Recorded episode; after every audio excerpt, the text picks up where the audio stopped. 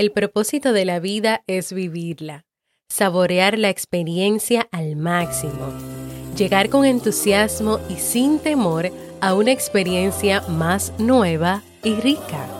Eleanor Roosevelt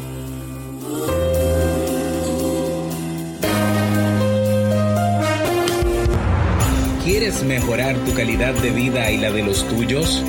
¿Cómo te sentirías si pudieras alcanzar eso que te has propuesto? ¿Y si te das cuenta de todo el potencial que tienes para lograrlo?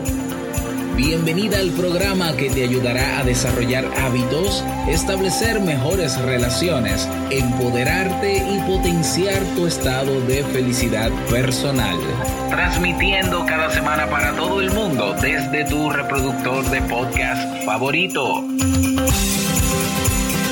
Y ahora contigo, tu anfitriona Jamie Febles, psicóloga, escritora, madre y emprendedora quien te acompañará en este recorrido hacia tu desarrollo personal y hacia el logro de tus sueños. Esto es Vivir en Armonía.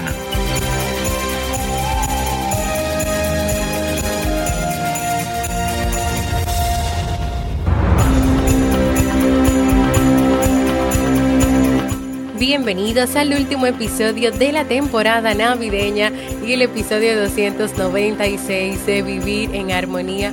Mi nombre es Jamie Febles y estoy muy contenta y feliz de poder encontrarme compartiendo contigo en este primer episodio del año 2021.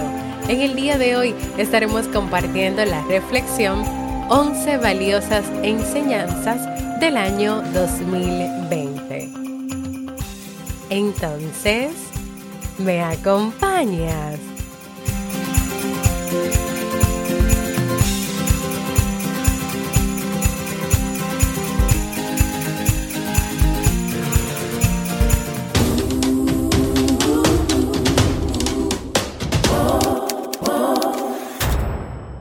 Bienvenida y bienvenido a Vivir en Armonía, un podcast que siempre tienes la oportunidad de escuchar cuando quieras, donde quieras y en la plataforma de podcast de tu preferencia. Feliz año nuevo, comunidad hermosa, deseando que este año venga cargado de amor, de compasión y sobre todo de mucha, mucha, mucha salud.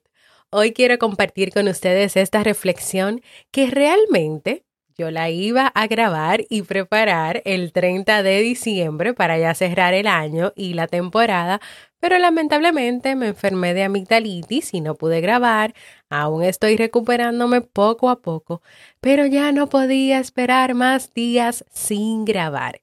Antes de iniciar con esta reflexión, les cuento que a partir de la semana que viene retomo las consultas online, así que todo el que esté interesado o interesada en un proceso de terapia o acompañamiento psicológico puede ir a jamiefebles.net barra consulta para agendar su cita y si no, también puede escribirme directamente a mi correo. Y en el caso de que todavía no hayas podido comenzar a trabajar en tus propósitos o metas, si quieres lograr cosas específicas este año 2021, también puedo acompañarte en eso y puedes ir a jamiefebles.net barra consulta o escribirme directamente a mi correo. Y la reflexión que vamos a compartir en el día de hoy es muy, muy, muy valiosa. ¿Por qué? Porque es un pequeño resumen de esas 11 enseñanzas que recibimos de esos 11 libros que leímos en el año 2020.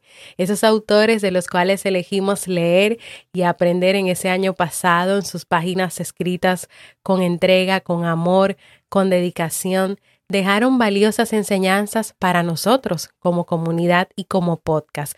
Así que hoy quiero compartirte algunas de esas y si tú quieres saber más, de cada libro hay un episodio resumen, el cual puedes encontrar en jamiefebles.net barra resumen. Así que 11 valiosas enseñanzas del año 2020.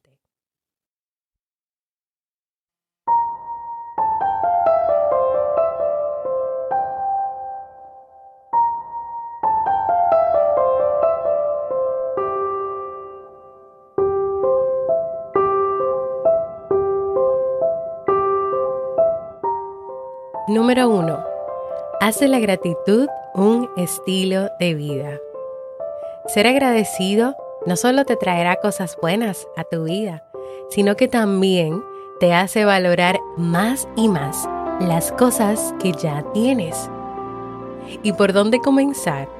Comienza cada día dando las gracias por lo que tienes en lugar de quejarte por lo que no tienes o pensar en todas las cosas que temes u odias del día. Segundo, enfócate en las cosas buenas que puedes encontrar todos los días. Y tercero, comienza con las cosas esenciales si no sabes por dónde comenzar a agradecer.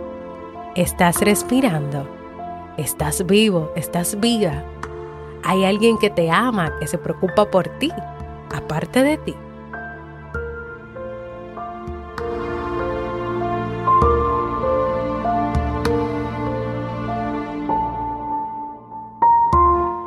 Número 2.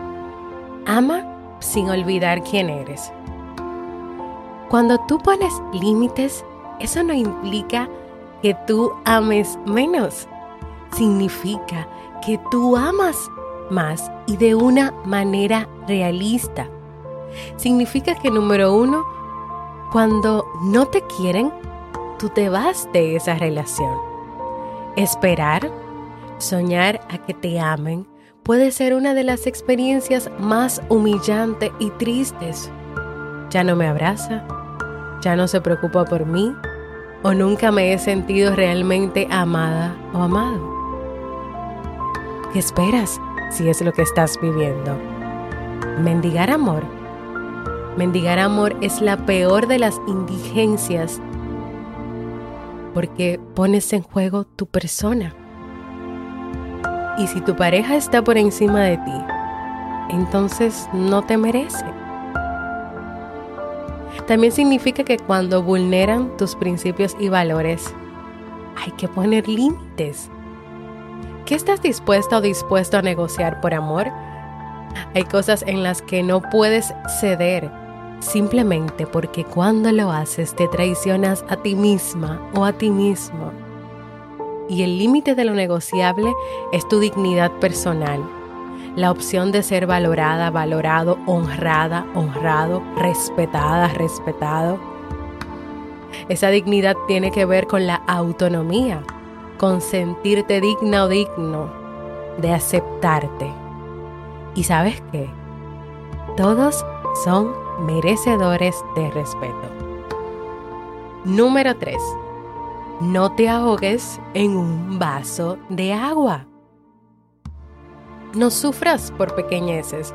A menudo las personas se alteran por cosas que luego pasan y las examinan con atención y se dan cuenta que no eran tan graves como las pensaban o como todo ese mundo de ideas y pensamientos que te hiciste en la cabeza. Por ejemplo, puede que un desconocido te cierra el paso en el tráfico.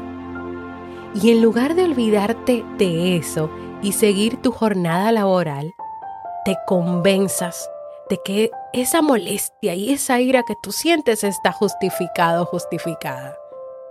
Y ahí representas en tu cabeza un enfrentamiento imaginario con esa persona o sigues durante todo el día conversando con todo el que puedas contándole lo que te pasó. Pero ¿por qué perder todo tu día dándole importancia a eso? ¿Crees que esa actitud te ayuda verdaderamente? Que tal vez si tú le dedicas tanto tiempo a eso, las cosas puedan cambiar, eso que ya te pasó. Y si tú haces algo diferente y tratas de sentir compasión con esa persona, o recuerdas que esa persona puede ser que si lo haya hecho con intención más adelante sufra sus propias consecuencias. Además también evitarte el tomarte de manera personal los problemas de los demás. Número 4. ¿Cómo ser un triunfador humilde? Un líder verdadero, humilde, a través de varias leyes.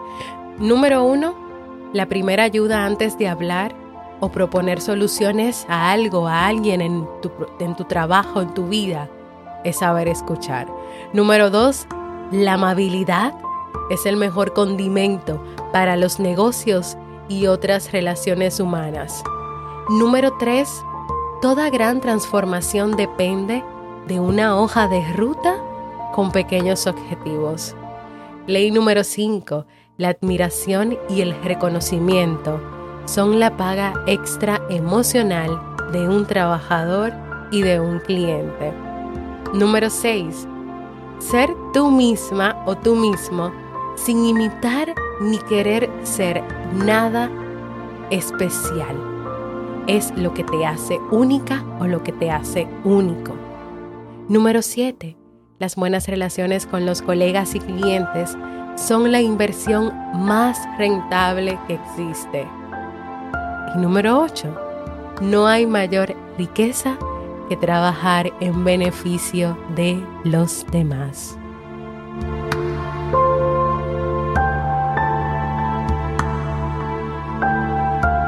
Y la enseñanza valiosa número 5.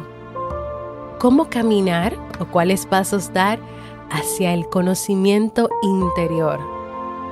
Como por ejemplo, trabajar en conocerte. ¿Por qué? ¿Por qué trabajar en conocerme? Porque ningún vínculo constructivo con los demás lo puedes establecer y fortalecer si tú no tienes una buena relación contigo misma o contigo mismo. Cuando tú te conoces, tú conectas interiormente con lo que crees, con lo que piensas, con lo que sientes, con quién eres. Y para esto debes comenzar desde el principio, es decir, respondiéndote a la pregunta, ¿quién soy? ¿A dónde voy? ¿Con quién? Y sabes que la respuesta a esta pregunta te ayudará a evitar que otras personas se crean con el derecho o la responsabilidad de decidir por ti el camino que tú quieres y que debes seguir. Pero también dentro de estos pasos para caminar hacia el conocimiento interior, decide tu libertad. Y aquí estamos hablando de concederte, no conseguirte la libertad. Esto quiere decir el proceso de reconocer el derecho que tienes de elegir una y a veces más de una de las alternativas que se te presentan en un determinado momento. Declararse libre es dar el paso hacia la autonomía, es asumir el costo de tus decisiones, aunque hoy te des cuenta que te equivocaste. Es aceptar que era posible hacer todo lo contrario y que no lo hiciste. Pero también en ese decidir tu libertad, tú dejas las excusas.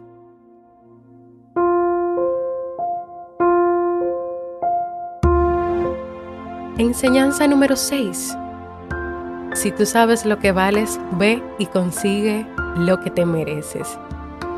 Y aquí estamos hablando de la autoestima una experiencia que condiciona a las personas a la hora de enfrentarse con su entorno y también que tiene un impacto en la manera en que se relacionan con los demás, en que te relacionas con los demás. Cuando tienes una autoestima fuerte y te valoras, las experiencias las vas a vivir de una manera diferente. Puedes enfrentar los retos y no dejarte paralizar por ellos.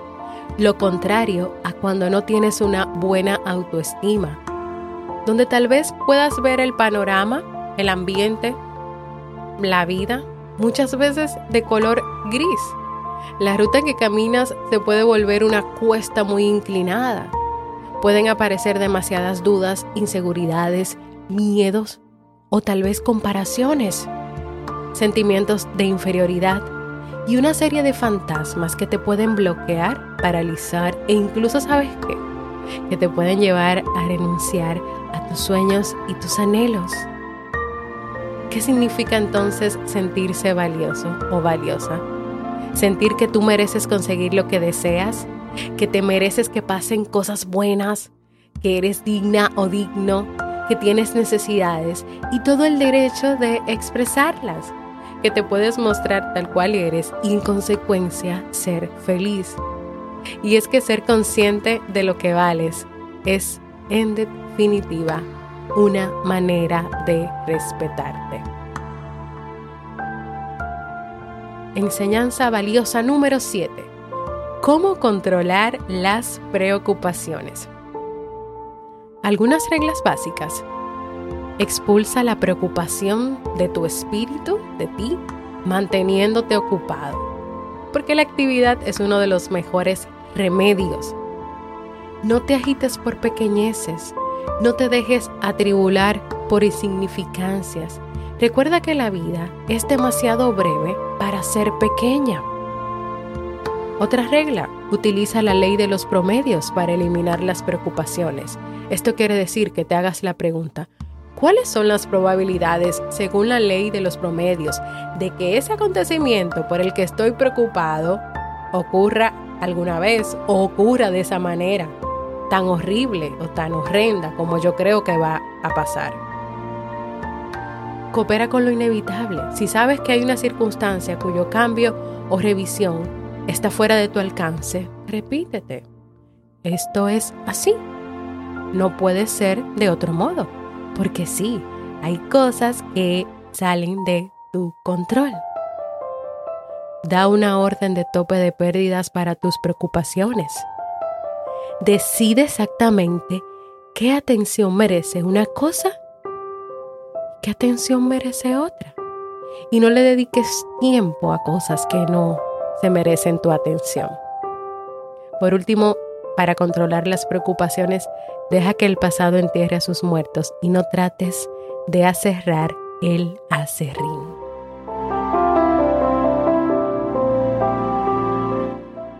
Número 8 cómo ser maravillosamente imperfecto y escandalosamente feliz.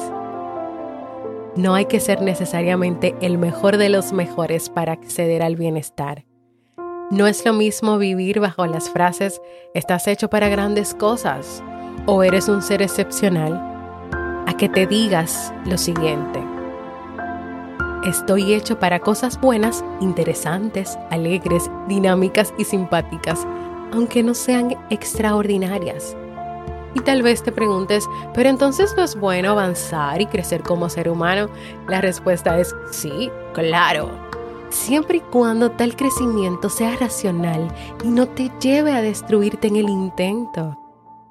Muchísimas personas en el mundo se debaten entre lo que deberían ser y lo que son, angustiadas o angustiados porque no son psicológicamente ejemplares o emocionalmente perfectos. Y te hago otra pregunta, ¿qué pasaría si hicieras del desarrollo de tus valores una mejoría permanente, pero de manera relajada y sin pretensiones de que tengo que ser única, único, especial, increíble, maravillosa, maravilloso? Mientras más tú te alejas de la idea absurda de la perfección psicológica y emocional, tengo que ser perfecta psicológica y emocionalmente, ¿sabes qué pasará? Más te aproximarás a una aceptación incondicional de ti mismo o de ti misma. Número 9. Descubrir el camino de la espiritualidad. Una espiritualidad que se sostiene en la idea de que tus diferencias te nutren y te complementan, que trabajan por la libertad de todos y no admite peores o mejores, los de arriba o los de abajo, los que mandan o los que obedecen, especialmente porque pretende abrir los ojos a la humanidad en un mundo que da valor a lo importante y no a lo superfluo. El camino de la espiritualidad es siempre una búsqueda, un camino sin metas pero con grandes satisfacciones, un recorrido sin mapas pero con un rumbo, un sendero único y personal abierto para todos. El punto de partida de este camino, un camino dedicado a buscar y hallar las propias imperfecciones y el crecimiento personal, basado en gran medida en la capacidad de comunicarte, herramienta imprescindible, no solo para romper el aislamiento personal, sino también para comprender lo que otros pueden enseñar. Y ya casi, casi terminando, la enseñanza valiosa número 10, el valor del trabajo profundo. Las distracciones no son malas en sí mismas. Lo negativo es cuando por ellas tú no puedes lograr concentrarte en una sola tarea a la vez y por lo tanto no terminas ninguna con éxito o dentro del tiempo que tienes previsto para ellas. ¿Alguna vez has pensado en enfocarte en una sola actividad, en hacer una cosa a la vez? Cuando tú te enfocas en trabajar a fondo, tienes la oportunidad de, dominar información en menos tiempo, de resolver problemas de manera efectiva, de obtener resultados sobresalientes, de tener satisfacciones personales y un impacto laboral positivo. Y ahora sí, la número 11, el último libro, de regreso a casa. Para terminar, aquí una invitación clara y abierta a regresar a casa, es decir, a reconocer la importancia en tu vida de tus emociones básicas, como por ejemplo la alegría, la tristeza. La psicología de la salud ha demostrado que el equilibrio mente y cuerpo es uno de los factores más importantes para crear inmunidad psicológica y física. Para lograr esta armonía no solamente tú necesitas pensar bien, serenar la mente, sino también integrar adecuadamente tus experiencias afectivas. Que la cultura y el mundo ha enviado un claro mensaje de no mostrar las emociones o casi prohibirlas. Pero sabes ¿Qué ha pasado con esto? Esto ha llevado a las personas a alejarse de lo esencialmente humano, las emociones. Y así hemos recorrido un camino de aprendizajes y valiosas informaciones que nos han permitido conectar con quienes somos, con la manera en que, en que estamos actuando y viviendo y con lo que nos gustaría cambiar.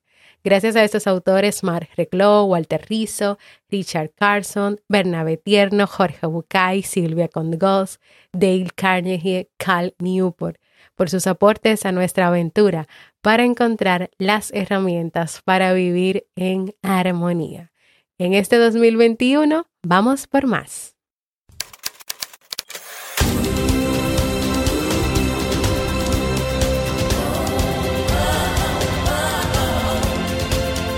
Síguenos en las redes sociales, Instagram, Facebook y Twitter como Jamie Febles. Únete a nuestro grupo en Facebook, Comunidad Vivir en Armonía, y no olvides visitarnos en jamiefebles.net. Allá te esperamos.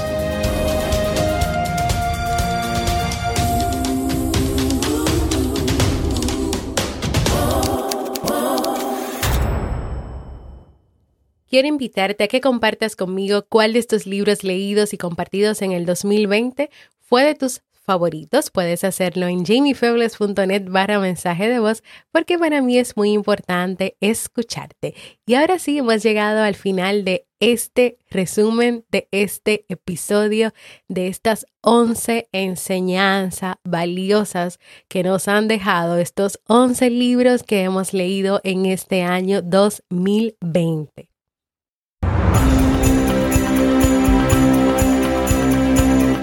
Y llegando al final espero que esto que he compartido en el día de hoy sea de mucha utilidad, de mucho provecho para ti y que pueda servirte para si estás un poquito rezagado, rezagado o no tienes muchos ánimos de escribir propósitos o metas o de planificar muchas cosas en ese 2021 porque realmente está esa incertidumbre, ese no saber qué va a pasar con este año porque todavía seguimos luchando con esta pandemia.